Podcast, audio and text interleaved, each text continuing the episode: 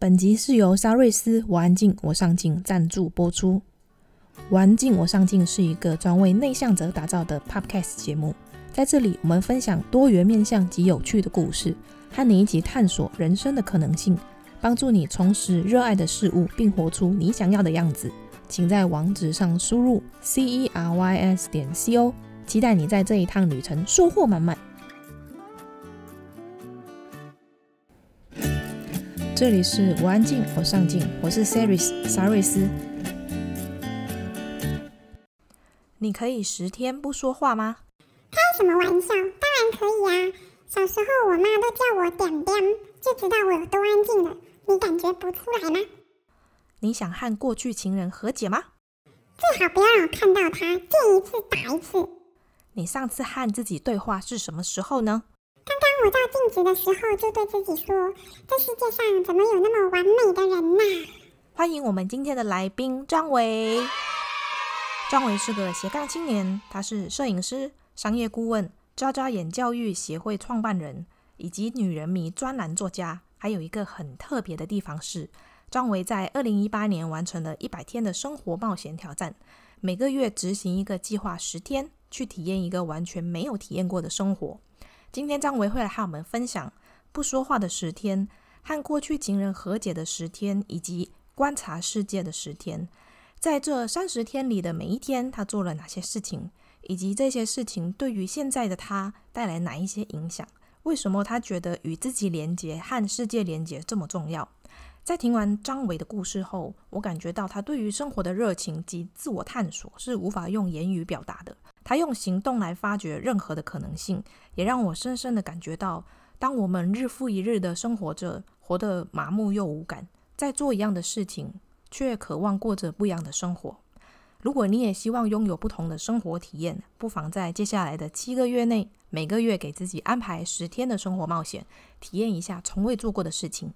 如果你对这一集的内容有兴趣，请在网址上输入 c e r y s 点 c o 斜线。一百天生活冒险，也欢迎加入我们的脸书社团。每一集的内容，我们都会在社团做延伸讨论与分享。我们的社团很安静，社员也很上进哦。正所谓安安静静又一天，上进上进又一年。没错，请在脸书上搜寻“我安静我上进”，就可以找到我们喽。你准备好了吗？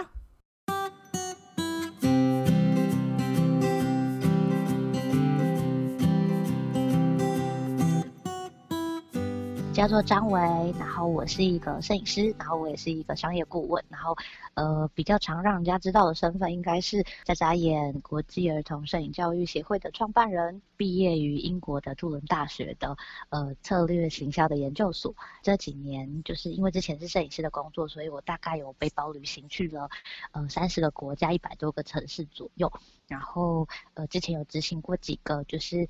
比较有趣的艺术计划，像是百人约会计划，然后跟一百天生活挑战这种计划。目前的生活应该就是通常会有一半的时间在台湾，然后另外一半的时间就在柬埔寨的超级偏乡，就是教小朋友。可能会有比较常被人家认识到的，还有就是我在女人迷有一个专栏，然后跟之前在联合报的倡议家也有一个专栏，然后是在写就是之前的艺术计划，然后跟。呃，在柬埔寨发生的这些事情的，对，所以应该这就是我的自我介绍。我我想要在开始前先分享一个，就是呃，为什么会邀请张伟来节目里面分享他的故事？这是因为有一次呃，阅读人他在社团里面分享张伟在女人迷的文章，文章标题还是写着“一百天生活冒险”。如何过个精彩的一年？试着安排十天十个冒险，然后那时候就看完你一系列的所有的文章，我就觉得你是一个很特别、很有趣的女生，对，就很想敲你来节目分享你这一百天的生活冒险。那你可以跟我们聊聊你这个一百天生活冒险的契机是什么吗？为什么你想要做这件事情？就是有一天我就是去咖啡店，就是喝咖啡，然后我很喜欢做一件事，就是偷听隔壁人，就是行事很猥琐，对对对，形式非常猥琐，就是偷听隔壁人就是在在在在说什么，然后我就是有听到就是两个重点，第一个重点就是他们会觉得说，好像每天就是人生除了上班下班。以及放长假之外，到底还有什么东西值得期待？然后就觉得就是那种日复一日过得很无聊，觉得很烦。现在好像除了什么出国啊、购物啊、美食啊、演唱会啊、看展览，然后 po 脸书、po IG 这些动态之外，到底人生还有什么其他的可能？就觉得就是好像大家做的事情都千篇一律，然后自己虽然就是刷那些脸书、刷那些 FB 看的也很看不惯，可是。哎，不自觉的就觉得，那如果我不这样做，我还可以做些什么之类的。嗯，我之前有的那个担心说，啊，除了工作，就是会不会完全被工作侵吞，就忘记了生活的滋味的这件事，嗯、其实不是只有我一个人的烦恼，其实是好像是活在我们这个时代里面很多人都有的一个痛苦。我就想说，我有没有可能除了这些事情之外，就是赚钱养活我自己，然后跟达成我就是的创业目标之外，我还有什么样的可能可以让活着这件事情更有嗯意义？真的意义，对对对，然后可以让我自己可以体验得到更多，不如我就来做一个一百天的一个生活的冒险体验。那我想说，如果我把一百天啊切成十份，那就是每一份就只有十天嘛。那我就想看说，哎、嗯，那一整年有十二个月，我可以挑十个月，然后每一个月就来呃体验跟挑战一件不一样的事情。然后它可能不一定要是很难的事情，可是如果我每一个都把它做扎实，都是好好做，然后也把它记录下来，那会发生什么事？这是我当时在想的事情。呃，我的第一个挑战是不说话的十天，第二个挑战是当海女的十天，第三个挑战是跟过去和解的十天。然后就是就是以前曾经喜欢过我，然后但是再来可能分手或离开的人，就是都草拟了一个一一组题组跟题目，就是跟他们就是约出来见面。然后其实主要想要达到的目标是达到说。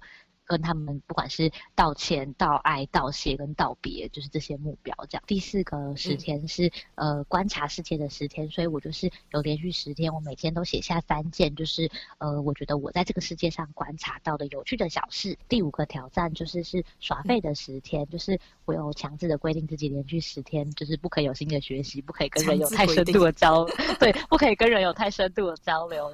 然后比如说第六个连接是重病的十天，其实那个不是我故意要做的，是因为那时候就是 谁要故意做？那一年？对，我那时候真的是没让比，就是我那一年就是我那时候是刚好在柬埔寨做我整个眨眨眼前导的计划，嗯、然后我在离开柬埔寨的时候，我就是急性扁桃腺发炎。就是大发作，然后就是，呃，大高烧，然后就是再到泰国转机的时候，就是送医急救这样子，然后，然后反正那个十天里面，就是喉喉咙就是就是痛的跟，就是我相信有那个扁桃腺发炎过的人应该都知道我在讲什么，就是它真的是，就是你喉，就是你你不至于到，就是你不会说真的到生不如死，可是问题是，就是你喉头就是很像你每喝一口水，你你就是吃一口东西都很像有人拿小刀在割你的喉咙一样，然后就是它会。超级，然后他会打到说，就是基本上不太能进食，不太能入睡，然后，嗯，最后反正就是某个九死一生的状况，然后用抗，就是最后吃抗生素，然后就是才要把整个状况稳定下来。然后那个时候就是因为其实发生都发生了嘛，所以我会觉得说，我就是不想让自己白白受苦，我就觉得好，那我决定要把这十天的重病也当成我一个体验，我就是好好的把我每一天这个生病的心情记录下来，这样，嗯嗯对，所以就是那是第六个体验，就是生病的十天，嗯、然后。再来是那个纪律的十天，然后再来第八个十天是拍纪录片的十天，第九个那个计划是就是和陌生人聊天的十天。然后我那时候是选了一个交友软体叫 Good Night，然后就是我，你你要不要先说一下那 Good Night 的 apps 是一个约炮的 apps？真的假的？一定要说你自己讲的，你自己文章里面说的。真的吗？我讲的，我还以为是 Tinder。我我知道有很多人好像他们用 Good Night 或者 Tinder 做的事情，可能是想要约炮或是恋爱之类。嗯、可是就是这不是我的意图，就是我想要做的事情是，我通过每一天跟一个陌生人聊一个小时，然后就是去听一个跟我完全同温层之外的陌生人到底都是过着什么样的生活。嗯，我的第十个计。就是我的第十个计划是呃创造的十天，就是刚好十个计划，然后每个计划执行十天，所以刚好是一百天，就构成了那个对一百天的生活体验跟挑战。然后对，嗯，对我最大的意义应该是就是在做这些体验跟挑战的时候，它刚好是我人生张力最大的时刻，因为就是成立一个非营利组织的过程，就是。非常困难，然后中间有很多都是我不是很熟悉的，然后也不不是很会的，然后就是我其实个性就有点胆小，所以我对于自己不是很会的事情的时候，会很容易很焦虑、很紧张。然后可是，一百天的生活体验的时候，会让我有一个感觉是，会有一个安全感，跟你对你生活可以控制的感觉，就觉得说，反正就是十天体验嘛，那就是你只要撑完这十天，你就是做到了。要挑战的事情是我很不会的或不知道的，可是起码就是我可以。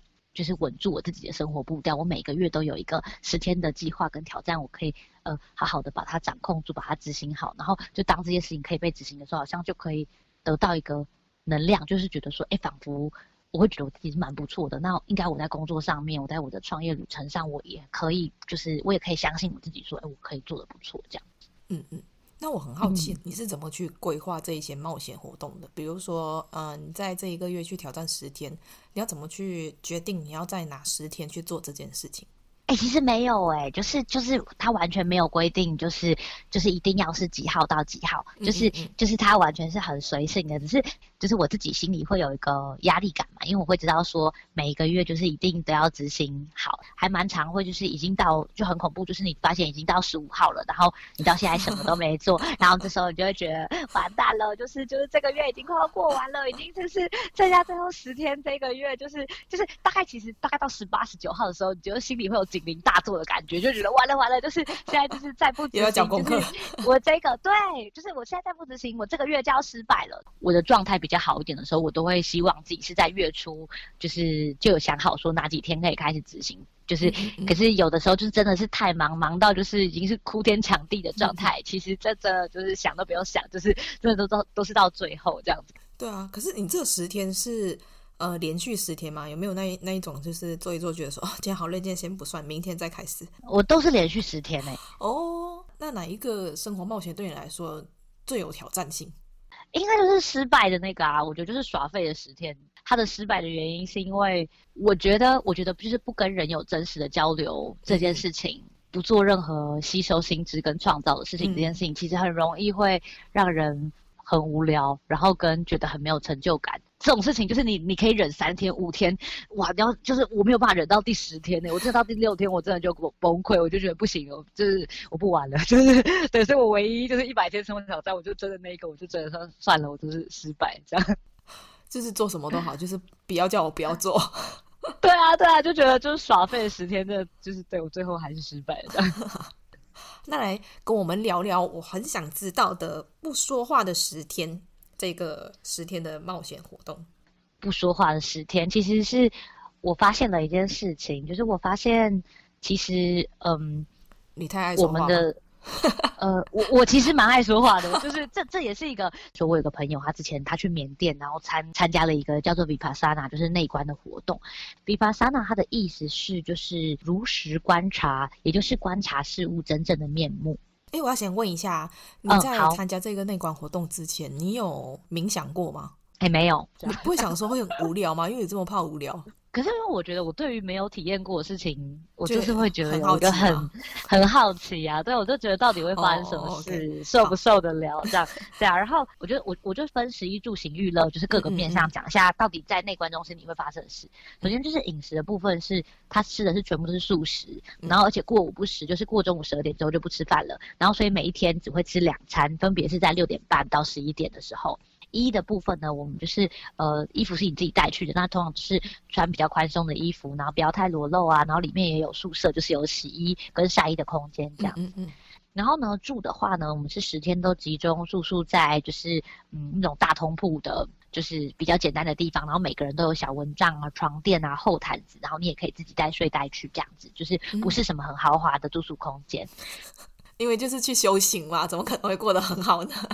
对对对，然后然后如果是行的方面，就是其实就是这个十天的移动，几乎就是只有在那个禅堂跟宿舍里面，然后你唯一就是移动的空间就只有禅堂跟宿舍，所以你可以休息跟散步，也就那个小花园这样子。然后浴的部分呢，就是说我们每每个晚上会有一个小时是就是印度的那个格印卡老师，他会替他会透过就是录音带跟你解释你今天的练习和原理这样子。娱乐的话呢，到小花园里面去散步、伸展，然后或者是你可以，可是我我一定要讲这件事情，就是你知道在小花园里安静伸展，就一群人一起做的时候，就是看起来画面非常的诡异。我跟你说，就是那个画面，就是会会突然有一种说你现在精神对，或者是，而且他还不讲话哦，超诡异。然后一起在就是小花园里漫步，对对对，我就是会一刹那会感觉，哎，这个其实蛮奇特的这样。对，所以所以就是娱乐就是这样子。然后、嗯、呃，以休息来讲的话，作息的话呢，是每天早上都是每天晚上九点钟就是入睡，然后早上是四点钟就起床，然后。所以你扣除吃饭跟其他休息的时间以外，你其他都在做深度冥想，大概有每天会冥想十三个小时这样子。对，然后呢，它的规定是你就是不要和别人讲话，然后甚至是避免眼神的接触，然后你的吃饭、洗澡，就是他都会帮你每个人有安排固定的时时段，所以你会有桌号跟浴室号，所以厕所外也会有拖鞋。如果就是这个拖鞋没有被穿走，代表里面就是没有人，那你也不用敲门或询问，就是你都可以很。就是流畅的在这个里面，在不与任何人互动的状态下，就是假想是你自己一个人。哎、欸，我觉得这个很棒，你知道吗？像像我这种内向的人，尽可能不要跟别人互动，就不想。就是我觉得哇，进去好开心啊！就是你可以试一试看看，我真的觉得就是它真的是一个极致，就是做这件事情蛮蛮蛮极致的体验这样。所以就是这、就是关于这个活动它的框架这样子。嗯，因为它没有办法很 general 的讲，所以我想要分一天一天跟大家讲。可以啊，他的第一天呢，他是什么事情都不做的，你就是单纯的观察你自己的呼吸，然后他称这个东西为观息法，然后所谓的息就是你当下的一呼跟一吸，空气从你的鼻孔吸进去跟吐出来的时候，感受、想法、念头，你都尽量的不要去评价它，你只是专注在你的呼吸。那这件事情它看起来好像很简单，其实超困难。就是当你安静下来的时候啊，你千头万绪都会在你头脑里面出现，然后你的注意力根本就没有办法好好的集中在你的呼吸里。就是，嗯、那那你们在练习那个呃观息法的时候，是要坐着然后闭眼睛吗？还是躺着？啊，坐着坐着，就是就是就是盘腿坐着，然后闭眼睛这样子，不可以动吗？嗯呃，你稍微稍微动一下，不会有人制止你的。对，可以的，可以动。但是，但基本上就是会让你自己做好这样。所以那是第一天。Oh, 那我接着讲第二天这样子。嗯。然后第二天我感觉是啊，就是。持续什么事情都不做，只观察呼吸。然后经过第一天的十三个小时的练习以后，我就觉得很快要发疯了，因为很多很幽微的小感受，就是突然会浮上心头，然后你会想到过去的事情，就是种种都会一直出现。然后这时候你就会觉得，就是很想要玩手机，或者是很想要跟朋友聊天。这里没有人，没有网络，所以你只能跟你的千头万绪，然后以及。就是你持续易散、无法专注呼吸的这个 注意力，就是一直拼搏。所以第二天，我觉得对我来说蛮 tough。可是我有发现我自己，就是在第二天的时候是有一点进步的。就是我从本来就是不到几秒钟，思绪就会从观察呼吸里面飘走。可是到第二天快要结束的时候，我有发现说，哎、欸，我可以持续专注在观察我呼吸的那个时间，好像变长了。那我很好奇啊，就是去参加这个活动的其他人，他们大部分的年龄层是会在。发现找有人年纪比我小，可能有那种就是十十九岁、二十岁的小女孩也有，然后可是比较多的，好像还是三四十岁的也有，然后五六十岁的也有，都有。对，来自世界各地的吗？还是是当地人？呃，都有，对，不同国家人都有，所以就是对对对，所以大概是这样子。但是你们不讲话嘛，对不对？不能讲话。不能不能，对对对，我们不能讲话。Oh, okay, 对对对，嗯，好，那我就接着讲第三天。嗯，到第三天的时候，我们是要将注意力集中在眼睛下面到嘴唇上面的这个比较大的三角形这一块。然后一开始其实是感觉不到什么，嗯，但是你做着做着，你就会逐渐感受到说，哎，其实微风吹到你鼻子头的时候，你会有鼻头痒痒的感觉啊，然后你也会感觉到空气进入你鼻腔的时候有凉凉的感觉，就是你呼出去的气息比较热，但吸进来的比较凉，就是可以感觉到一些是呃，像中午的气温上升时，就是你的人中会有微微出汗，然后你可以感觉到很绵密的感受。到了下午呢，我们又收到了一个更进一步的指示，就是说鼻孔以下到嘴唇以上那个小小的三角形，当呼吸的时候，那种很。细细的气流喷射到的皮肤都会有一点点酥麻的感觉，然后这时候去感受到发生在鼻子下、嘴巴上这个三角区域的感受，其实多到让我觉得有点触目惊心的，因为我从来都不知道说哦，原来这么小一块皮肤可以感觉到的是是这么多的这样子。他他要你集中，要你们就是集中在某一个点上面啊，会不会没感觉啊？就像我这种神经很大条的，比如说他讲说你要集中在眼下跟嘴唇上的那个大三角形，我可能就会觉得说，嗯，哪里？一开始真的感觉不到，其实一开始真的真的很难，嗯、但是你随着你一直很专心的感觉，你就会慢慢可以感觉到事情就会越来越多。感受力是可以被练习的，它它会因为你的专注而让你本来可能敏感度就是很低，只有一或二，可是因为你很长时间很大的专注，就是你看我们一天冥想十三个小时，所以那么长时间那么大的专注，其实真的会让你本来感受不到的事情，突然就感觉到了这样子。到第四天的时候啊，就是我们在早上的时候仍然是被指定说我们要观察的是鼻子以下、嘴巴以上的那个三角区域，然后。呃，我仍然就是感受到的是那个更细致的，就是感受在那个区域里面。但是到了早上八点的时候，嗯，我们就接收到录音带里面那个就是的老师有进一步的指示，他宣布说，嗯，其实我们之前的关系法都只是练习，其实那都跟真正的维帕萨那内观都是，其实不是，那都还不是内观。我们从现在开始，就是我们才要真正开始做内观。第四天才是。哦 对，那时候觉得超震撼的，所以就是，然后就是，所以就有点像是你之前在做的一切，只是在做那个磨刀的过程，就很像是像你刚刚问的那个问题，我觉得超棒，就是你有问说，真的会有感觉吗？会不会如果被指定没感觉怎么办？其实我觉得就是，所以其实前四天就是在做这个练习，就是要让本来可能感觉比较不敏锐或者是比较麻木的我们，就是要借由前四天的，就是前三天到四天的安静，让你慢慢的。让你的感觉被唤起来，让你慢慢的变得敏锐敏感，这样子，他就是要我们感受，将就是已经很敏锐的那个鼻子以下到嘴唇以上的那个三角区块，很高强度的专注力，慢慢的移往头顶，然后他要我们一寸一寸的慢慢将那个感受从头顶到脚趾的各个区块，我觉得很有趣，它就是它很像是拿一个很高倍率的显微镜去感受，从你的头顶到后脑勺到脸。然后每一寸到耳朵，到后颈，到背，到前胸，到上臂、下臂、手掌、臀部、大腿、膝盖、小腿、脚掌，然后最后其实呃来到脚趾的时候，它的第一轮内观就算是正式体验结束。那我觉得我用讲的可能很难让大家去想象，可是当我第一轮去感受到那个从头顶到脚趾。用那么细致的感官跟体验去体验完这一切的时候，我其实张开眼睛，我是泪流满面的。然后，那个泪流满面的原因是，就是是因为那个感官冲击太震撼了，就是。我没有想到，说我身体的每一寸居然可以感受到的是这么多、这么不可思议的、很细微的感觉。然后，我觉得我做个比喻好了，就是比如说我之前在澳洲跳过 skydiving，就是那种一分钟自由落体伞才会开的那种。如果说 skydiving 的那种一分钟自由落体的感官冲击度是三，然后我觉得如果呃我第一次谈恋爱初吻的感官冲击度是五，那我觉得 那对，这是一个类比。那我觉得就是里帕萨纳在第四天，我觉得我从头到脚。好好的感受我全身的感官冲击度，至少是十二以上。感官感受是从来没有感觉过的这样子。其他人有哭吗？呃，有些人有哭。有些人是就是惊讶到没有办法说话，然后可是可是因为那都是事后啊，都是十二天，就是都是经过那十天之后，大家能讲的时候才有分享的，所以有的人，嗯，蛮多人跟我一样都是那样子的，很硕大的震撼跟感受。可是当然也有有一些人是就是没有办法感受到那么大的感受的人也有，然后也哭了，因为没感受到，像我这样。如果我去后面感受到哭，白夜比方四天过瞎忙一场，对，就 大哭这样，挫败的没有啦，应该是不至于这样，不至于这样。好，然后而且其实它并不是一个比赛嘛，嗯、其实是每个人每个人的观感不一样，对。嗯、然后那我讲一下第五天，嗯、然后其实嗯，到第五天的时候就是。这一天我们收到的指示是坚定静坐。其实坚定静坐我觉得蛮变态的，就是呃，他的意思是蛮变态的。我真的用变态讲，我讲给你听为什么？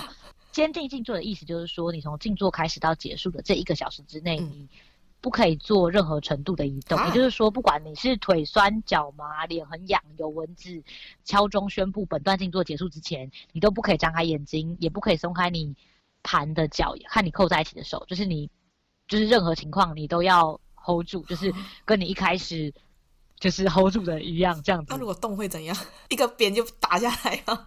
不会啦，其实不会，其实不会啦。你呃，其实我之前有在慢跑，嗯、然后我我想要拿慢跑来比喻，嗯、我觉得就是你静坐啊，六十分钟不能动，那个紧张疲劳的程度，其实跟你跑十公里不停的时候的那个最后一公里的感觉，我觉得是差不多的。就是你会一边流着大汗，然后一边是咬牙忍耐，然后你在心里挣扎，然后你觉得自己是不是就快要不行了？你觉得说哇，我是不是快要放弃了？就是我放弃就算了，反正也不会有人来制止我。可是。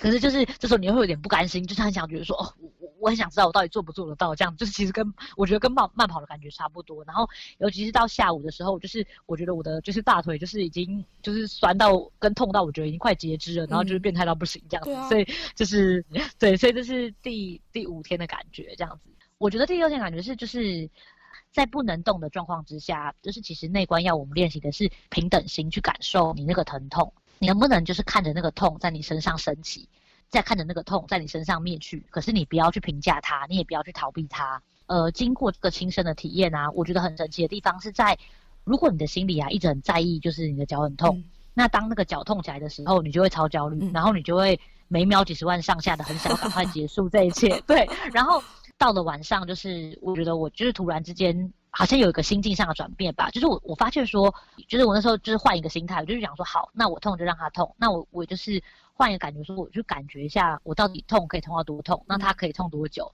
我我这样想的时候，其实那个痛它并不会因此就变得不痛，但是至少那个痛它就是持平在那边，它不会因为我焦虑而变得更痛。嗯，所以它过了一段时间之后，居然你本来很痛的那个地方也慢慢就不痛了，然后你本来背很痒也是一样，然后。微风吹过皮肤很舒服，也是一样。然后我就会感觉到说，呃，这些感受就是在我身体升起，然后也在我身体就是慢慢消失。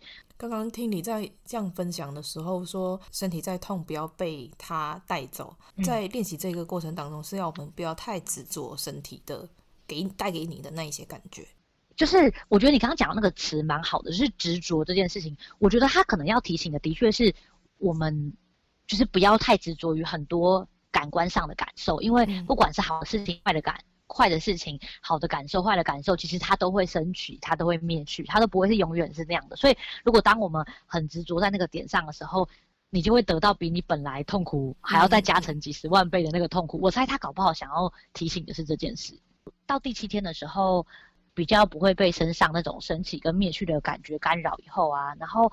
用全身的注意力去扫过全身上下的时候，我开始就是被我注意力扫过的那些地方，好像有一种微微的电流感，然后好像你耳边仿佛会啪吱啪吱啪吱，就是那种哒哒哒哒哒，就是很细小的，就是通电的这种很舒爽的神奇的小感受。然后这是我第 七天的时候，就是在我扫描过我身体的时候感觉到的事情。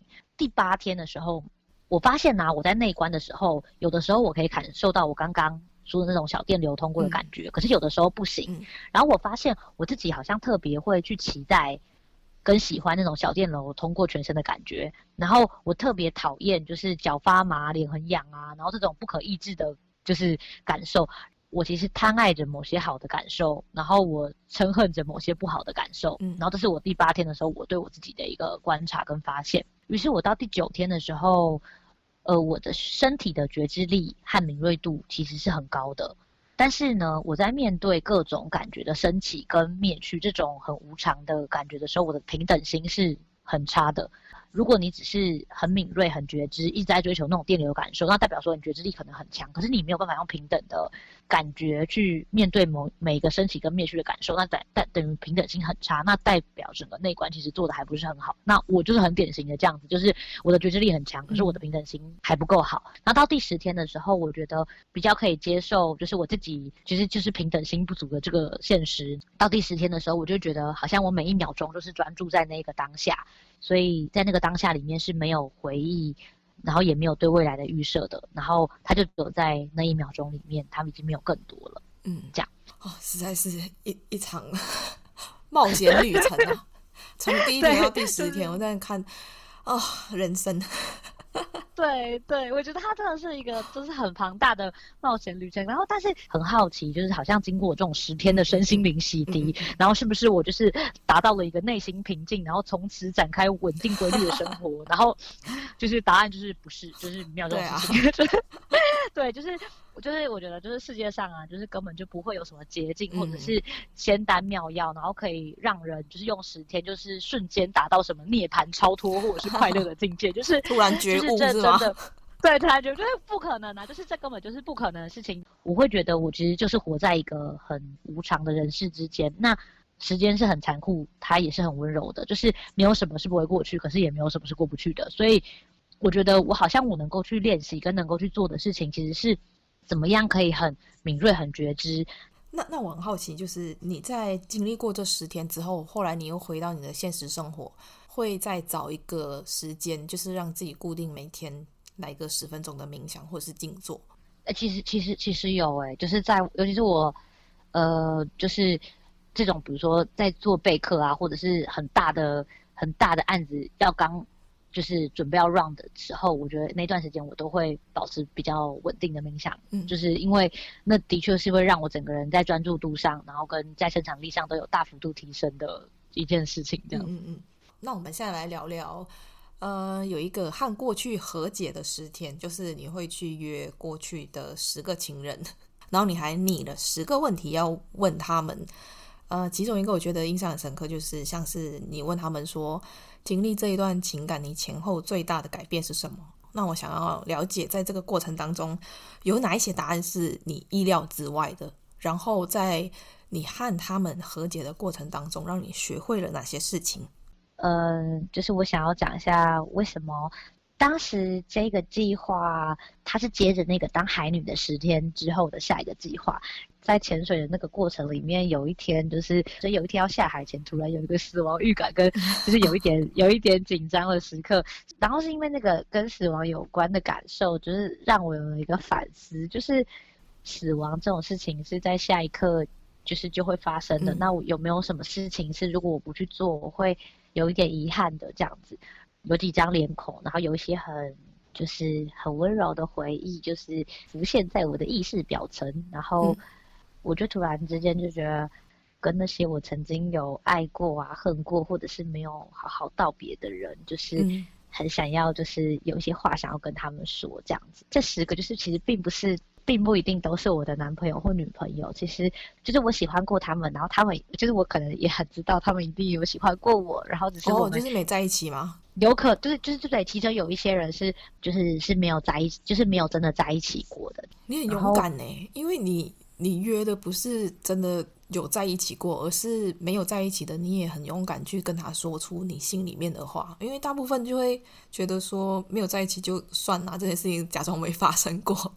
可是你竟然会想要愿意去面对，哎，没有，我没有勇敢到说，就是是，比如说我暗恋的人，可是他一点都不喜欢我，这我没有那么勇敢。oh. 我的应该是 应该是这样，就是说可能可能我有喜欢他，我也知道他那时候应该也蛮喜欢我的，然后可能那、oh. 那可能那一阵子我们也真的很长，嗯嗯，有所交集。可是可能那时候大家比如说年纪还太小，也不太知道说要怎么。好好珍惜对方，或者是把事情确定下来，所以就可能就这样错过。就是比如说有这样子的情况，这样。可可是可是，我觉得就是要做这件事情前，也真的是觉得很，就当然会觉得很害怕。尤其是不管是真的交往过还是没有交往过的人，我觉得因为是你喜欢过的人，他一定在你心里会有一个重量，然后。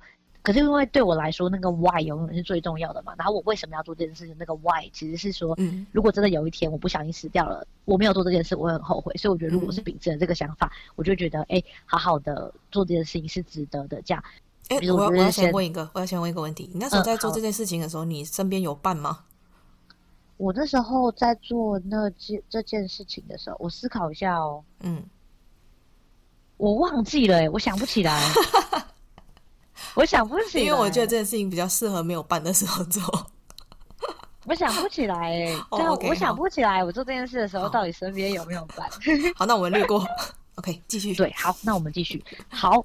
所以呢，我的运作方式是这样，就是我当然就是先打开电脑，然后我就就是写了十封信，然后就是真的是抱着必死的决心，然后就是忍耐这种每秒几十万上下的紧张感，然后就是你每次都每秒几十万上下，你那种心只看太多。这个比喻没有，这是一个我很常用的 term，因为比如很能够描述我内心的感受，嗯、然后就是其实就是就是一封一封的把自己的信去寄给我真的曾经很喜欢的人，然后就是很诚恳的，就是跟他。他讲我在做这个计划，然后一开始蛮蛮害怕的，因为我会觉得大家会不会就是不想要，就是不想见我，或者是不方便之类。可是，嗯嗯，就是就在就是很神奇，就是其实四个小时之内，我几乎就是收到所有人的回复，而且就是除了说其中一个是希望以信件交谈，然后有一个人是因为他就是是就是外国人，所以就是必须要用视讯见面以外，其他就是都都答应说可以出来聊一聊这样子。嗯嗯嗯，在真的要去见他们之前，就是我有先列了一些问题，然后是我主要想要谈的事情。然后第一个问题是就是想要问一下对方，就一起聊一聊说，哎，我们在一起的时候，或者是我们。就是交集最甚密的时候是那个时候，对方是几岁啊？然后那对方现在几岁了？就是这中间隔了多久？这样。嗯嗯。然后再来第二题是说，呃，就是要让我们可以挑三个形容词去形容一下，就是在我们交往或者是比较密切来往的那段时间，就是他心目中的我是什么样子的。然后我当然也会准备，就告诉对方说，当时他在我心中是什么样子的三个形容词，这样。嗯。然后再来，嗯。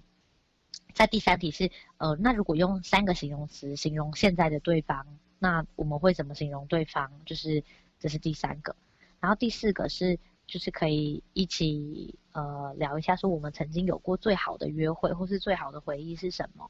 然后第五个就是，嗯，还在一起的那段时间，那就是对方觉得我的优点是什么？然后第六题是对方觉得在一起那段时间我的缺点是什么？第七个问题就是问对方说，那经历了这段感情之后，对他自己来说，他前后最大的改变是什么？嗯。第八题就是说，诶，那我们曾经拥有最伤心或者是最痛苦的回忆是什么？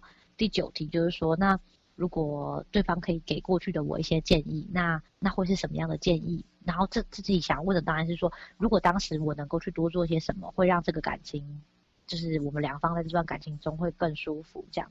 第十个就是说，想要给未来的我什么祝福，然后我当然也会准备，就是呃给对方的祝福这样子。当时就是会拟定这十题的原因，其实是在于说，诶，我希望可以让自己和对方，就是是在这种就是物是人非的多年以后，就是我们其实是比较有力量，用比较理性的态度去回望当时到底发生什么事了。那有一些话其实是在分开的那个刹那是说不出口的，但是。嗯就是我们还可以再给对方一次机会去好好的表达，大概讲一下说，就是这个十场约会几乎都有共同发生的事情，就是说，就是都是无一例外的，就是在刚开始见面的时候，大家都会有一点尴尬，然后有的时候是，就是你光面对面的坐着，你都可以感觉到那个空气之间有一种紧绷的张力，这样子，对，然后，对，因为就是毕竟真的是你曾经很爱过的人，这样，然后，但是就是随着就是话题的推进啊，然后。彼此就是慢慢的想起以前对话的节奏，然后跟就是曾经一起共享过的那些回忆，然后就是聊到曾经有过最好的约会啊，或者是一些细节的时候，大家都会爆笑出来，就是嗯嗯就是因为就是一起经过的事情，就是太太可爱了，就是太有趣了这样子。对啊，可是曾经有过很不好的争吵或回忆的时候，其实大家也都会红，就是几乎大家都会聊到红了眼眶这样子。就是当要去聊到说要给彼此的一些建议的时候，就是我觉得我都会去感觉到说。就是对方其实他就是这种挺直腰杆，但是又欲言又止，就是在考虑要不要跟你讲的这种踌躇。然后因为会去担心说，其实会不会其实当初根本就是自己的问题，然后做建议的时候会不会反而就是又伤害到对方这样子，就是都可以感觉到还是有这个这个这个拉扯。我们要去给对方那个未来祝福的时候，都是很诚恳的，然后都是很那种微笑，其实都是你就觉得是。很望进彼此的灵魂深处的，嗯、然后在最后就是分别前，大家都会可能会有个最后的拥抱，然后轻轻拍对方的背，这样我觉得那是一个很很百感交集的过程。就是你会觉得说，就是虽然呃，就是彼此因为不同的人生机遇，然后也因为当时的一些事情真的是走散了，就是你们没有办法再继续在一起。可是你会觉得说，哇，对方还是一个就是这么棒。就是这么好的人，然后我回去看这件事情的时候，就是在面在面对他们的时候，我会就是会很深刻的觉得说，哦，我我真的是一个很幸运的人，因为我觉得我在我很有限的一生里面，我居然可以跟就是就是这么美丽的灵魂相遇，然后我觉得不管我们就是最后有没有在一起，或者嗯，就是或者是我们在一起的时间有多久，可是我会觉得其实也都是共同去共享了一份青春，然后我们都是因为。跟对方的交集，所以有一部分的我被对方改变了，有一部分的他也被我改变了。有这样的一个机会，可以跟我那些曾经很爱过的人，好好的跟他道谢，跟他道歉，跟他道爱，跟他道别。我觉得非常的，就是我觉得这是对我来说太重要了。我们不聊你过去情人跟呃他们的事情，那有没有在过程当中，他们给出你的答案是你意料之外的？就是你想都没想过，原来他们那时候是对你的想法是这样子。对，嗯，有诶有诶，我我有我有一个其实蛮蛮感动的，这样子，嗯、就是就是跟当时的那个对象的分开不算是太愉快。对方大概是讲了一个说，他当时在考国考，然后他没有考好，然后。嗯就是，然后那个时候我给了他，就是我跟他说了一句话，就是说，你如果就是考上了，你就只是一个很普通的律师。可是如果你没有考上，就是会有机会成为一个真的很厉害的艺术家，因为就是这个东西是你我我很看得到你真正的才华这样子。他就是有告诉我说，其实这句话他一直很深刻的一直留在心里，让他可以更相信他自己。然后果不其然，其实等到。嗯，我们再一次见面的时候，他真的在他的那个艺艺术领域就是发展的非常好，然后就是完全走出自己很很棒的一片天，然后他也结婚了这样子。我我当时真的觉得很开心，跟很意外的点是，我就是我没有办法去想象说，哦，原来我当时这样小小的一句话，原来是给他心里那么大一个鼓励，然后是让他就是是会觉得更有力量的。然后，对啊，我甚至都已经忘记了那个细节，因为当时其实。我会这样说出那句话，我根本不是为了安慰他，是因为我就是可以看到他，我就是知道他是这么有才华的人，我只是讲出一个我内心的感受。对啊，语言是这么有力量的，影响了自己也影响别人，这样，嗯，就是我我很我印象很深刻的一个，是因为那时候你在他心中有分量吧，才会在意啊。真，我不知道哎、欸，这好害羞、哦。那时候啊，我说那时候，对，好怕他会听到，好怕他老婆会听到，快快快！对对对。那这一次和解这十个人啊，嗯、后来你们还有继续保持联络吗？就是平常不会特别在联络，可是也有，就是也有，就是本来就就是还是还是好朋友啊，就是一直都是，嗯嗯嗯一直都一直都还算是有在联络的人。对对对，对对对，就是嗯，十个人的状况不太一样，这样子。嗯。那我问一个八卦的，嗯、就是撇除已经有半个人结婚的那一些，那时候还是单身的，有想过你这样约他们出来是想要在在一起吗？我不知道他们有没有这样子的想法，可是因为我没有，因为我没有，然后我自己也讲得很清楚，我是为了什么原因所以才要约他们的，嗯、所以就是其实其实我觉得就是大家就是我没有给对方有这样子的期待，这样子。哎，那我们来看看我们要聊。观察世界的十天，还是和陌生人说话的十天？我讲那个荒唐小日记好了，就是观察世界的那个。啊对啊，我觉得这个我还我还蛮喜欢的。这样，嗯、还是讲一下那个 why 吧，就是说到底那时候为什么会特别想要做这件事情？我有一个心理系的好朋友，他就是、嗯、对，就是给了我这个可以写内外观察日记的建议，就是一个建议这样子。嗯嗯然后。就是他，就是跟我提出说，其实本来很多很有趣的事情，嗯，都是在生活里的，嗯、那只是你到底你有没有留心去注意它。然后我想一想，我就觉得很有道理，觉得其实如果。你就算再忙，你每一天只要花个十五分钟，拿一张纸、一支笔出来跟自己聊一聊，应该也不是什么太困难的事情吧？这样子，嗯嗯，对，所以我那时候就决定说，好，那我那十天就是想要来，就是写一写我的荒唐小日记。然后，为什么是荒唐呢？我一开始一点都没有想要荒唐，就是想要 就是记录内在跟外在的世界。对然后，可是再可能是我整个人我本身荒唐，所以才导致就是人，因为人设荒唐，人荒唐，所以才导致最后日记才荒唐。就没有，我本来也是想要。很认真的写，你知道，就是就不小心又又歪了。对对对，又歪了。我这本来还是想要写一些深具内涵的感慨，就没有，最后急歪，就是。对，那那我讲一下我当时设定给我自己的，嗯、就是我还是一样拉了一个表格，就是我是一个很喜欢。就是表格控哎，你。对表格控，我都会拉出，就是那个专案管理控啊，就是什么东西都有拉出那个 都要画甘特图，有没有？就是连自己的年度计划，然后就是跟爱的人约会，什么都有甘特图跟拉出 Excel 表，就是非常变态，就是十分的工作狂这样，制定一个表格，然后写上日期，然后跟每一个日期都有分成三大块这样子。然后比如说第一大块就是我觉得我要记录下，就是我观察到世界的三件事，当天就是三件日常生活中观察有趣的事情，就是不管是好的还是坏的、惊奇的、有趣的，或者是很富有哲思的、啊、光怪陆离的事情都可以。可是重点是你要分成三点记录，这样，就是这是第一点。嗯，然后第二件事情是我想要写下，就是我值得被这个世界看到的三件事。我觉得我自己值得被嘉奖的事，就是我不管是我的内在想法，或者是外在行动，嗯、那不管是一个念头啊，一个小善行啊，或者一个瞬间小小的勇敢，我觉得都可以被记录。这样，所以这是第二点。嗯，嗯，再还是第三点，就是我对我自己的反省。这个部分呢，它是一个比较深层的反思，就是就是虽然说人生就是只有一次，就是没有办法倒转，然后可是我觉得好像书写它是可以让。一切暂停下来的，就是为我架空出一个反思的机会，然后让这些很懊悔的言行举举止，就是它有机会被反省，跟就是有机会被抒发这样子。分享几个，就是就是就是这十天我各挑了一个小事，就是来分享。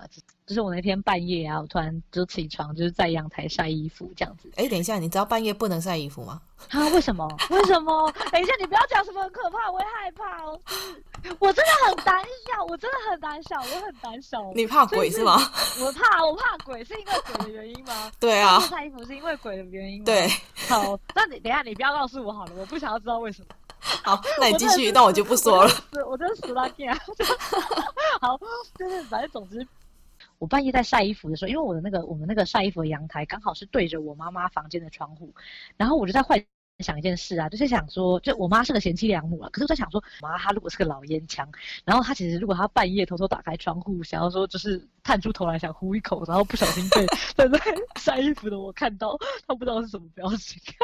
我就是我那时候就是想到这个想到这个画面的时候，我就自己在阳台笑出来，我就想说哦，就是我妈一定会是一种很很 很惊慌的表情之类的。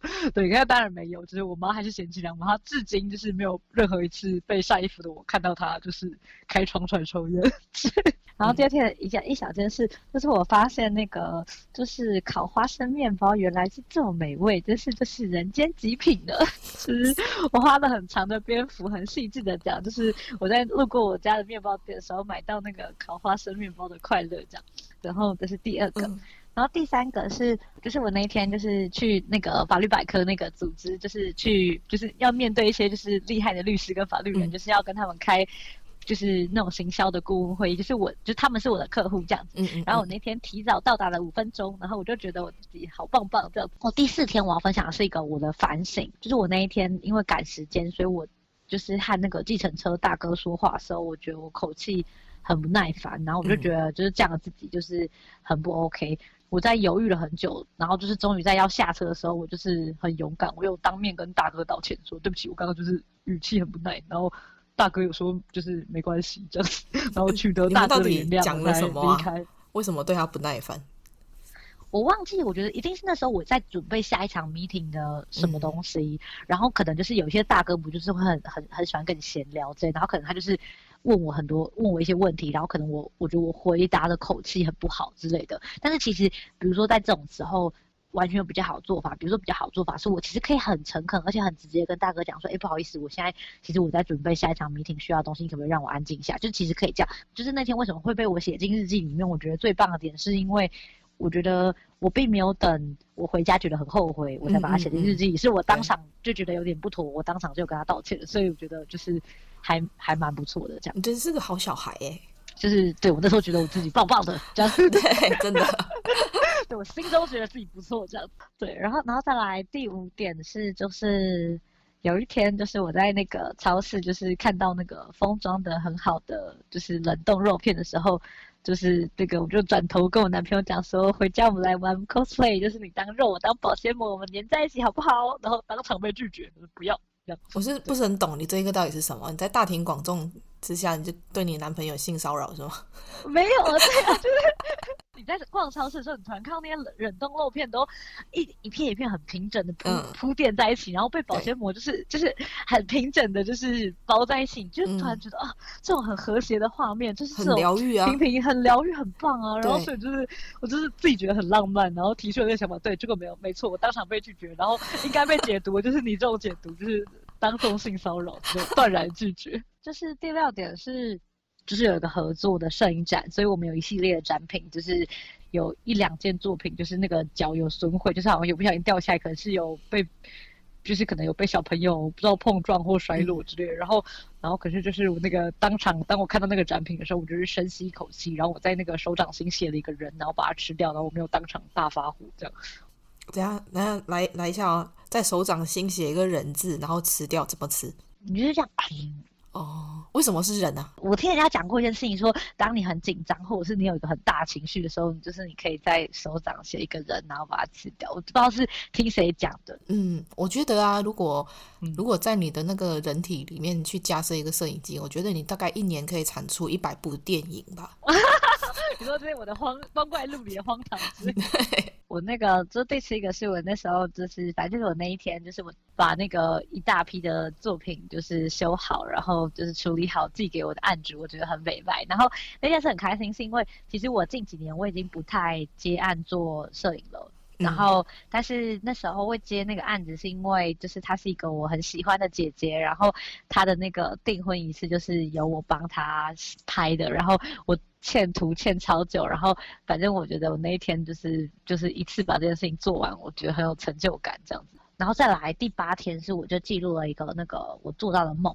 就是我梦到我自己变成一个很凶恶的坏胖子，然后我就一直在大生气，然后我还生气到就是把我自己的牙齿拔下来之类的。然后我那个梦醒来以后，然后我就很害怕，然后我就是一边哭，然后一边把那个手指伸到嘴巴里去检查我所有的牙齿是不是都还在。然后最后就是我一边倒在床上，然后摸着自己肚子上胖胖的肉，然后一边安心的哭了。你真的是戏很多哎、欸，我发觉你 你到底是哪一出啊？最好是梦之类的。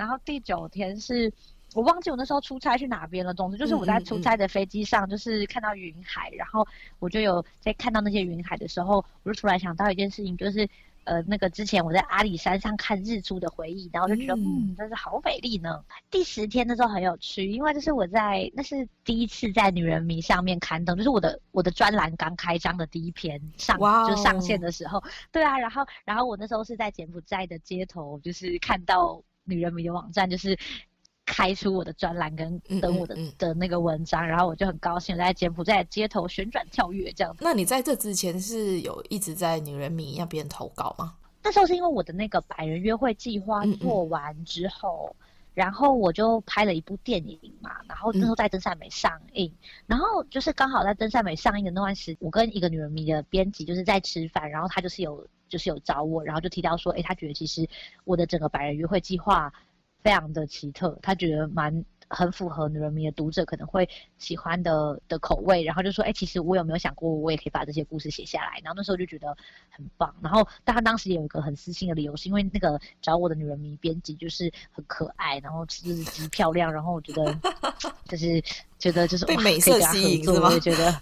就是没有，她这个很才很有才华的女生，我觉得，所以让他们一开始女人迷对我提出的邀请就不是单篇的，他们一开始对我提出的邀请就是我直接开一个专栏，然后我可以很系列性的写我的，就是我在做的事情，这样子对我来说就是从被邀请写作，然后到真的跟他们签约，然后真的开始就是很稳定的写作这件事情，有一就是我会觉得蛮不可思议的这样子，因为就觉得，因为我自己也觉得我自己。蛮荒唐的，可是就在发现，哎、欸，其实我的荒唐居然还是有些人可以懂这样。嗯，我很懂啊，我就很懂。谢谢谢谢你，太开心了。就是我觉得我做完一整个计划以后啊，就是嗯，写日记这件事情，他我得到的反思是说。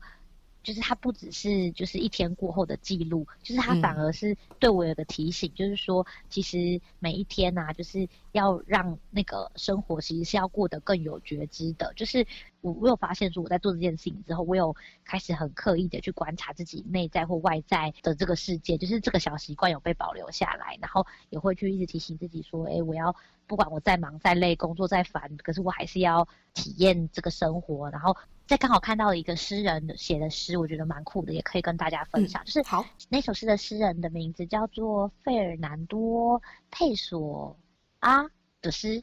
你不快乐的每一天都不是你的，你只是虚度了它。无论你怎么活，只要不快乐，你就没有生活过。他说：夕阳映在水塘，假如足以令你愉悦，爱情、美酒或者欢笑，便也无足轻重。幸福的人是他从微小的事物中摄取到快乐，他无法拒绝，这是每一天的馈赠。这首诗就是写得很美，然后也提醒我说，嗯，很多很棒的快乐暗藏在很小的生活细节里面，所以要去感受他们，然后要把他们留下来，这样。我觉得你说的这种嗯快乐的意义啊，是在于我觉得呃，我们为什么会没有察觉到，是因为。我们很常会还蛮麻木的在过生活，不会去察觉生活里面发生的事情，就更别说它有多美好了。呃，现代人很常不跟自己做连接，嗯嗯嗯，对，就是太太在意外在的世界了。就像你前面会提到说，一直狂刷手机，然后看别人的 IG 去哪里或干嘛的，嗯、可是有很多时候都没有回到自己的身上去看自己，其实想要追求是一个怎么样的生活。然后就觉得，其实这个就是真的会蛮会蛮可惜的这样子，因为其实往外追逐，一定就是、那是没有止境的嘛，就是有钱一定有更有钱，名牌包一定有更新的，每一季再再新出的更多，然后出国去过五个国家，还有十个国家，还有一百个国家，有去过五次，还有十次，还有一百次，就是那是一个没有没有止境的追求，所以就是我会用一个词，就是说很清醒的活着这件事，我觉得。对我来说，就会是一个很大的挑战跟练习的的事情。但是，但是我必须说，其实对我来说，我觉得还是很难的，因为，因为我觉得有的时候那个不跟自己连接，跟麻木，其实有的时候也由不得我们。就是他真的是说，当你的忙碌跟你的高压达到一个对，就是境界的时候，其实那个是我觉得要冷静下来，嗯、要让自己跟自己有连接。我觉得那是根本就是不可不可能的事情，就是。现代生活中，就是要真的能够跟自己连接，我觉得那真的是要很刻意、很刻意的练习。嗯，就是要不然就是一下稍不注意，就会走向某一种就是让自己忙到疯掉，然后或者是达标机器的窘况。我觉得这就是是一触可及啊，这样。嗯，确实是啊。对啊，像像你是做你是做行销的，数位行销，你应该就是很可以理解吧？就是你们一定也很忙吧？就是真的忙起来的时候要。安静下来，回到自己，其实没有那么简单。嗯、呃，就有时候会这样子，但是就是对于自己的觉察力还蛮强的。就是我会知道我在迷失，嗯、但是我也会知道我自己当下没有办法回来，嗯、就是因为你很忙啊，嗯、太多事情要弄了，你没有办法当对当下就静下心。但是我会找我自己跑掉了，然后就是把事情忙完之后，嗯、就是像你说，你要刻意去安排一个时间，真的是让自己赶快静下来。就补充能量，嗯、不然的话，我会觉得很，你很容易会变得一直在消耗，一直在消耗，到最后你很容易会崩溃。嗯，对啊。哎、欸，我我我觉得你有一个地方就是是很棒的地方，是至少你是有觉知的，就是你在那个急忙跟你自己要跑掉的状态之下，嗯嗯，你还是知道其实你已经有跑掉了。对，对啊。但是我觉得像我的话，我是有的时候我会真的就是忙到不行的时候，我会连自己要跑掉了我都不知道，然后直到。等到就是等到一切就是忙到一个段落的时候，我才就是才发现说天哪，就是我过去三个礼拜我就是达标机器人，就是 对啊，所以那是因为你很忙啦，我我可能还没有 忙到那个境界，我可能还有点闲，所以有就是其实可是我觉得这很好的很好的很好的习惯，就是对自己很敏锐这件事，我觉得。我觉得很棒。你在那个文章里面有提到啊，就是你会对于任何没感觉过的感觉，对你就是有一种致命的吸引力。来跟我们聊聊为什么吧。其实，其实我也不知道为什么。我觉得我真的是一个对很多东西有很大的好奇的人。就是，嗯、比如说，我也不觉得痛苦有比快乐不值得体验。嗯、我没有体验过的这些，我觉得我都蛮想体验看看的。我觉得我不知道的事情，我就很想知道，那到底为什么会这样？我对我自己的了解。是很客观如实的吗？还是说，其实我也还只是了解我自己的某一个部分？其实我在整片光谱上面，可能我其实一直是在挪动的。那这些挪动是为什么？就是我觉得这些事情给我很大的乐趣。嗯 嗯，对，嗯，对啊，你你这个对于世界充满好奇这一个个性是很难得的，一直不断的去探索。对啊，我觉得我我觉得应该因为这样，我才我才会去念哲学系吧。就是觉得，因为其实哲学系就是。他其实也就是一直在问为什么啊，然后有的时候我会觉得，不管是我做百人约会计划啊，或者是做一百天生活挑战，或者是不管是我在做我商业顾问的工作，或者是就是眨眨眼的这个 NPO 组织，嗯、其实我觉得这些事情对我来说都还是一样的。我觉得就是在经过这些，它都是一个 journey 嘛，就是嗯，在做这件事的旅程的当中，我觉得都是让我去体验那些我没有体验过的事情，然后。去让我去更认识我自己是什么样子的，然后我跟这个世界是什么关关系，然后这也是一种接近真理的方式，所以，嗯，好像我对这件事情蛮着迷的，而且我可以着迷到我会愿意为这个事情付出蛮大的代价，就是都真的没关系，这样子。看你那一百天就知道了。对对呢。好，来，对你来说，什么是上进心？嗯、首先，我先讲一下，其实我觉得下沉跟堕落也没关系哦。我并没有觉得人一定需要很上进这样子。嗯嗯、当大家在使用“上进心”这个语境的时候，大家想要表达的意思，应该是指要往更好的方向去吧？就是内在世界和这个外在世界有更紧密的 connection。就是我觉得这就是一种上进。嗯。那如果对你有兴趣的朋友，可以在哪些平台追踪你呢？你现在可以来讲眨眨眼了。好 好，那我就讲一下眨眨眼。眨眨眼的全名，它叫做社团法人眨眨眼国际儿童教育协会。对，这才是我们的全名。然后呢，它是一个 NPO 组织，也就是非营利组织。那呃，可能很多人不是很熟悉，说到底什么叫做非营利组织？其实非营利组织就是说，它很像一间公司。这间公司的成立呢，最主要的目标并不是为了要赚钱，而是为了要达成某一个就是嗯，可以让这个世界跟这个社会变得更好的一个方向。这样子，呃，眨眨眼我们。服务的对象是柬埔寨的偏乡的儿童，那我们使用的方式是我们用摄影当成一个媒介，然后为孩子来做摄影培力。那当然很多人会好奇说，哎，为什么就是要教小朋友拍照？那拍照就是是要把他们训练成摄影师嘛？然后其实不是这样子，是我们想要做的做法是，呃，用摄影当成一个 trigger，然后去呃启发小朋友，让他们拥有更好的学习动机，然后跟他们可以呃脱贫翻转自己未来的自信心。然后我们用这个方式来让他们，希望他们的生活可以就是在往后可以带着这些呃他们既有课程中得到的一手体验，可以去面对他们接下来的人生挑战。这样，嗯。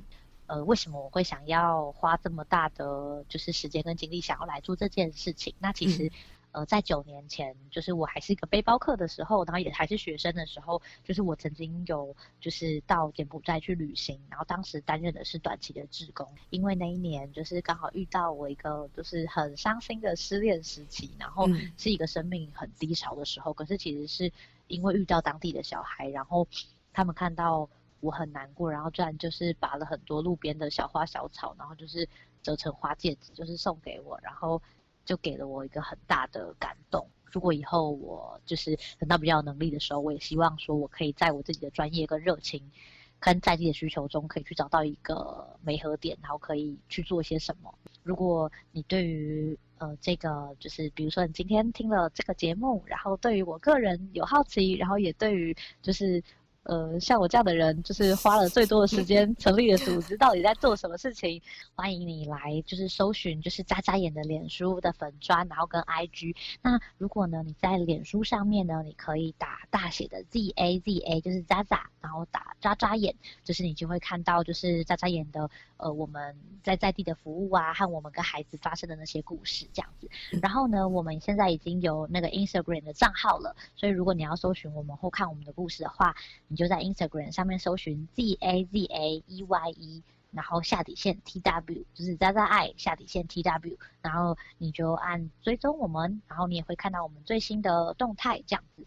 那再来是，如果就是除了眨眨眼之外，可以就是搜寻就是女人迷，然后你打张维，就是工厂张，嗯，四维八德的维，你就会看到我的专栏。你早上醒来会做什么事情？我会想要喝一杯热咖啡，然后这样感觉一天有一个很温暖的开始。那你做过最尴尬的一件事是什么？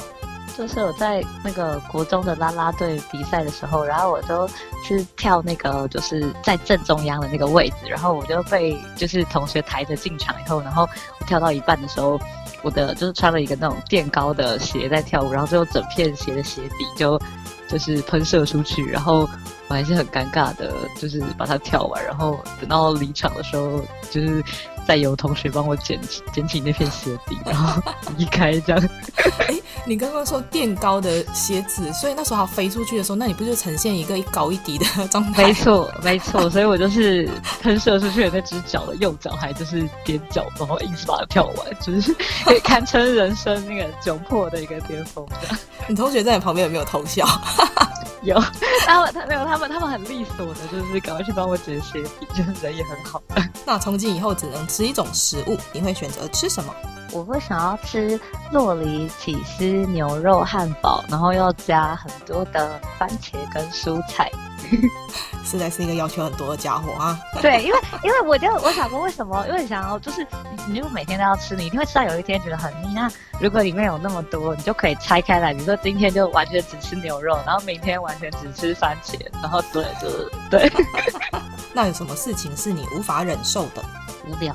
你觉得什么动物最可爱？的人最可爱。嗯，谢谢你觉得我很可爱。好，让我自己自己对号入座。好的。那如果在计划一百天十个生活冒险，你最想要做什么？跟喜欢的人就是。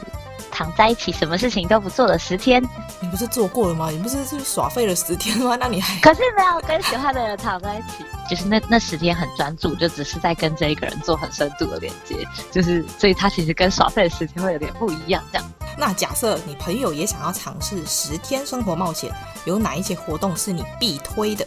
我觉得，我觉得不说话的十天蛮好的，因为在大部分的时候嘛，我们都会想要。就是向外去追寻很多东西，然后以为很多东西都可以是从外面的世界或娱乐可以满足的，可是嗯，很少就是真的停下来，然后跟自己有很深的连接。所以我觉得不说话十天蛮蛮酷的。嗯，那漂流到一个无人岛上，只可以带一只动物、一个人跟一件物品，你会带什么？我会带一只猫，然后带我男朋友，然后带一本日记本，这样就可以写日记，记下我的探险。这样子，猫是要干嘛的？猫可以吸呀。你最喜欢别人赞美你的一句话？你好奇怪哦，这样什么啊？这是赞美吗？对我来说，就是被说很奇怪，我觉得对我来说算是一种赞美。哦，你好奇怪哦，谢谢。你觉得生活里面最重要的事情是什么？我觉得是就是一直在很平凡无奇的小地方，然后可以一直发现新鲜有趣的事情，就是是最重要的。嗯，那请用一个形容词描述你自己。猖狂得意，猖狂又得意啊！对。那如果你很想发脾气却不能生气的时候，你会怎么做？就是先离开那个现场，然后到我可以发脾气的地方再大声气起来，这样。我以为你要说我离开那现场，然后带把刀回来。没有 没有，应该还是就基本上还是犯法这样。没有没有。那二零一九年让你最难忘的事情是什么？就是我认识了一个很有趣的小胖子，创造给我很多的乐趣，这样。但你宁可长得很好看，但是很蠢，还是长得很丑却很聪明？但是长得很好看但很蠢啊。那你的座右铭是什么？先求有，再求好。处女座的人很可怜，就是一直会被人家就是贴上很多标签，比如说说我们完美主义啊，龟毛啊，然后人很龟毛、很靠背什么的。可是到长大以后，我才发现，哎，其实他们说的都是真的耶。那如果某天在路上遇到好朋友的另一半在外面偷吃，你会选择告诉好朋友吗？我可能不会，年纪小一点的时候，我觉得就一定会。然后，可是我觉得到年纪很，就是到现在大一点的时候，我就会觉得，就是其实人跟人之间的关系是是很复杂的。然后，他们两个之间的裙带关系，或者是就是互相依赖的权力地位，其实也是很我们没办法去想象的。然后，其实搞不好对方不一定不知道。那目前为止，你做过最疯狂的事情是什么？应该就是成立，就是眨眨眨眨眼这个非营利组织吧，就觉得，嗯，就是这种就是一个创业跟开公司的过程，觉得哦，这是压力很大，这样，嗯嗯嗯，你必须跟其中一个人困在电梯，你会选有狐臭的，还是很爱讲话的？爱讲话的。那如果有一天醒来，你发现突然有和动物沟通的能力，你想跟什么动物说话？我想要跟恐龙说话，我就会很想知道，就是他们是怎么灭绝的。他说：“就是你们呢，人类 啊，自己说。那你想要变成恐龙还是海豹？我想要变成暴龙，就是形象很奇特啊，就是这样头很高，可是手很小很低之类的。然后就是就想象那种暴龙投篮的画面什么，觉得有点奇特这样。那如果可以认识某一位历史人物，你想要认识谁？我想要认识柏拉图，柏拉图是我最喜欢的哲学家。这样，如果可以学会一个专长，你希望学会什么？”呃，通灵吧，对，因为我爷爷过世，我跟爷爷感情很好，这样子问他说，哎，就是是去哪里啊？然后他感觉到的事情是什么？这样。那如果可以选择死亡方式，你希望以什么方式离开？应该是希望是比较是心血管疾病吧，就是那种在睡觉的时候，或者是一瞬间就是就可以死。那如果可以变成透明人一天，你最想要做什么？我想要用就是透明的这个身体，就是过我非常平凡的一天，然后就是很想要看看会不会有人发现我是我变成透明的了，然后也想要看看说，如果是用透明的这个身体在就是过我本来的日子，会是什么感觉这样。如果可以选择永远停留在某一个年龄，你想要停留在几岁？停留在三十二岁好了。那如果你捡到一个神灯，可以让你许三个愿望，你会许哪三个愿望？大家都就是健健康康的、平平安安的，这应该是第一个愿望。这样，第二个愿望应该就是很希望我可以，就是永远对这个世界还是保持很大的热情跟好奇心。第三个愿望的话，就是先保留，就是想要跟神的讲说，哎，先保留一个小愿望放在口袋里，等到我遇到紧急的情况再许。这样。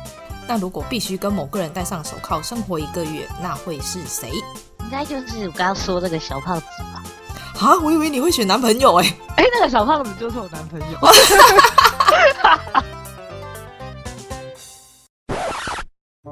来跟我们分享最近开心的一件事情吧。我今天早上学会了一个台语，就是是我妈教我的。哎呀，毛衰！来，我让你猜猜看，你猜猜看这是什么意思？